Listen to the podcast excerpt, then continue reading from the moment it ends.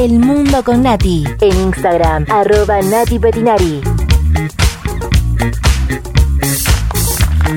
Recibe estos aplausos, son más que merecidos. Le damos la bienvenida, muy, pero muy buen día. Licenciada Natalia Petinari. Hola Nati, buen día, ¿cómo estás? Hola, buen día, buen sábado para todos. Buen sábado para vos, mañana fresca en la ciudad.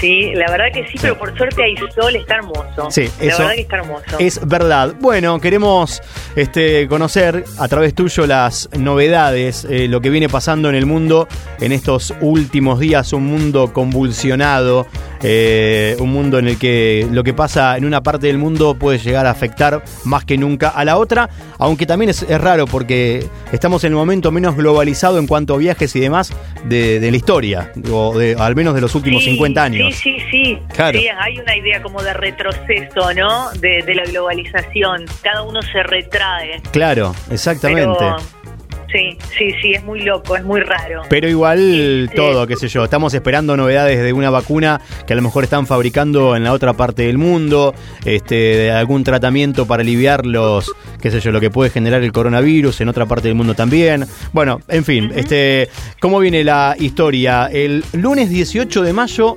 ¿por qué decís que pasaron cosas? ¿Qué pasó? Pasaron cosas, pasaron varias cosas el lunes pasado. Eh, Donald Trump dijo el lunes que hacía una semana y media que él tomaba hidroxicloroquina de manera preventiva para prevenir el coronavirus. La hidroxicloroquina es un medicamento contra la malaria derivado de la cloroquina. Como el nombre lo que indica. escuchaste. Sí, sí. Eh, no, capaz que la escuchaste porque Bolsonaro lo claro. como remedio ya hace rato a la cloroquina. Exactamente, sí, por Pero eso. es una versión más tóxica. La de Trump es, es menos tóxica, pero bueno, no está comprobado que todavía funcione. Él lo debatió con el médico de la Casa Blanca, qué ventaja, desventaja tiene, y bueno, lo empezó a tomar de manera preventiva, pero bueno, ya comenzaron a investigar realmente y se tomaron este, en serio este tema de la hidroxicloroquina y la cloroquina para ver si, si puede desempeñar un papel en la lucha contra el nuevo coronavirus. Pero, pero, él, pero él, él lo va a tomar justo el presidente de los Estados Unidos. Digo, más allá de, de lo que significa simbólicamente, eh, ¿no es como muy riesgoso? Bueno, vos sabés que ayer se conoció un estudio científico que es el más este, serio en este asunto y dice que la hidrocloroquina aumenta el riesgo de muerte y que puede causar arritmia. Este, la verdad que sí, que es riesgoso, pero Trump dice, miren, si es malo, si, si tomar esto es malo, ya, ya les haré saber. Qué loco que está, por favor. sí, Qué sí. loco que está. Este, El tema es que puede también sí. ser muy peligroso, Nati, porque si lo hace el presidente de Estados Unidos, ¿por qué no lo van a hacer un montón de norteamericanos? Y ese montón de norteamericanos pueden tener diferentes, eh, eh, obviamente, di- di- en diferentes cuerpos, en diferentes diferentes enfermedades preexistentes. De- de- Claro, les puede sí. pegar de otra forma. Sí, totalmente. Claro. Totalmente es peligroso. Qué locura. Bueno, eh, Y bueno, sí. Y el mismo lunes, Sí. eh, en Europa se abría. Europa comenzaba a salir, por eso digo, el lunes 18 de mayo fue como un día clave, porque Europa comenzó a salir de a poco del confinamiento. En realidad, los dos países más afectados, España e Italia. Exacto. Eh, España se empezó a abrir a diferentes velocidades, a excepción de Madrid, que la presidenta del gobierno autonómico estaba muy enojada porque venía pidiendo la apertura de Madrid, que va a ser finalmente este lunes. Ajá. Pero bueno, desde el lunes pasado, del lunes 18 de mayo, el 90% de los españoles tiene permiso fase 1. Esto es 14 de las 17 regiones autonómicas que pueden salir, ir a bares con mesas de por medio al aire libre, realizar reuniones hasta 10 personas. Y pasó algo muy, muy gracioso porque hay un barrio, un barrio de Salamanca, en Madrid, que está lo que se conoce como la protesta de los pijos. Pijos en español es cheto. Ah, Entonces, el barrio Salamanca es como un barrio top de ricos y diplomáticos y todos los días a las 8 de la noche, después del aplauso los trabajadores de la salud, se manifiestan pidiendo la renuncia del gobierno porque dicen que esta cuarentena ya es un abuso. sí. Lo que hacen es golpear los carteles de tránsito y qué sé yo con palos de golf, Ah, como para llamar la atención. bien simbólico, sí. Es bien simbólico. Entonces, bueno, quería contar lo que está pasando, pero bueno, ahora a partir de- del 25 de mayo, después de dos semanas de berrinches y de quejas, el Ministerio de Sanidad de, de Madrid este, de- del el- el- el Ministerio de Sanidad de España. Sí. Dice que Madrid, Barcelona, este, y, y toda la, la circunferencia, mm, este, ¿cómo se dice? Sí, el- como, área, como el Gran Buenos Aires o... eh, Claro, exactamente, el área metropolitana. el área metropolitana. Italia también. Bien. Este, el lunes eh, lo llamaron el día de la ripartenza, ¿no? De un nuevo comienzo, un De un nuevo nuevo- reinicio. Claro. Sí, así que bueno, abrieron el 70% de los 800 negocios italianos, pero bueno, eh, fue algo medio entre desconfianza, ¿no? Porque mm, eh, eh, eh, faltan los turistas, falta el ingreso de los Claro, clientes. claro, ¿no? Y totalmente. El, el ingreso de turismo en Italia es una de las mayores fuentes de ingresos que tiene el país. Exactamente. Y hablando de cuestiones económicas y hablando de la Unión Europea, ¿qué están haciendo Alemania y Francia? Bueno, vos sabés que mm, eh, propusieron un fondo de, de cooperación entre estos países. Porque, mira, vos sabés que las primeras semanas de la crisis donde se expandía el coronavirus, lo que sí se puso de manifiesto es la falta de unión de la comunidad europea. Entonces, para afrontar esta crisis, eh, está la propuesta franco-alemana.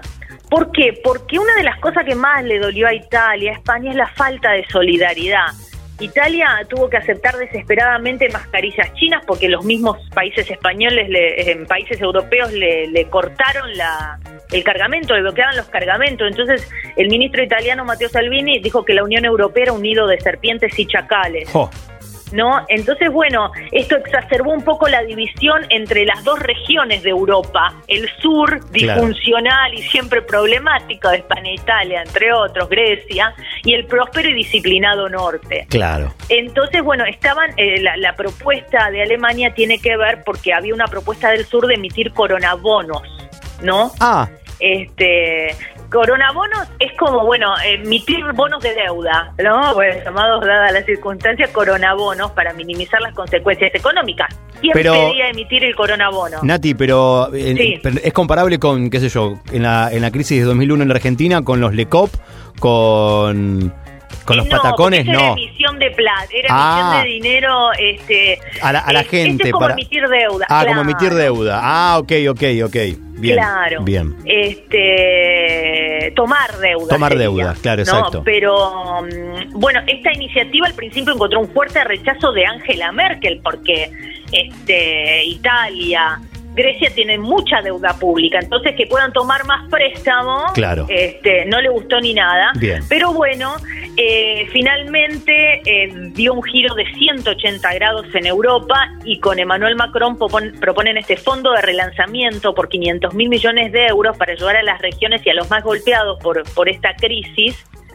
Este, propusieron que la Comisión Europea financie y apoye la reactivación económica, como decíamos, recurriendo a los mercados de deuda en nombre de la Unión Europea. No serían como los coronabonos que luego entregan este dinero a los países europeos y a los sectores más afectados. ¿no? Y Angela Merkel de esta forma tomó una de las decisiones más audaces en sus 15 años como canciller alemana porque este, cruzó la línea roja en Alemania. Vos sabés que la austeridad del presupuesto es una de las cosas que, que marcan. Sí. Yo creo que es, es- es- ya forma parte de la cultura Alemana. popular. Sí, totalmente. Claro, Sí. claro. Entonces, bueno, le llueven mil críticas, ¿no? Porque, bueno, este, por este riesgo, pero ella en cierta forma eh, lo puede tomar porque primero que el año que viene se va, ya dijo que que no iba a, que se iba a retirar de la política y después Bien. porque tiene este su, su gestión es muy popular Claro. por cómo gestionó todo el tema del coronavirus, ¿no? Claro. Que España fue mucho menos afectado que otros países europeos. Podía tomar ese riesgo, exactamente. Claro. Así que bueno, este, esta es la iniciativa franco-alemana, va más allá de lo crediticio, también esto es muy interesante porque apunta a reforzar y profundizar el bloque, Ajá. que ya viene en crisis desde, desde el Brexit, ¿no? Entonces, por primera vez, y de, de luego cortito si querés, se incorpora el tema de la salud y la política sanitaria que antes esto no estaba, Claro. ¿no? La salud no era una competencia de la Unión Europea. Bueno, lo que se propone es que vuelva a ser, que, que sea por primera vez. Este, también la transición ecológica Ajá. Eh, ¿Viste la, la cuestión de los chalecos amarillos de Manuel Macron? Sí, sí. Bueno, eso tiene que ver Con la protestas. transición ecológica, Ah. ¿no? De, de combustibles fósiles que atrapaban millones de trabajadores franceses. Bueno, un- eh, se plantea un traspaso de esta cuestión ecológica. También la transición al 5G Ajá. es lo que tiene esta propuesta, ¿no? Eh, se habla de que se regulen las plataformas digitales de manera conjunta. Bien. ¿no?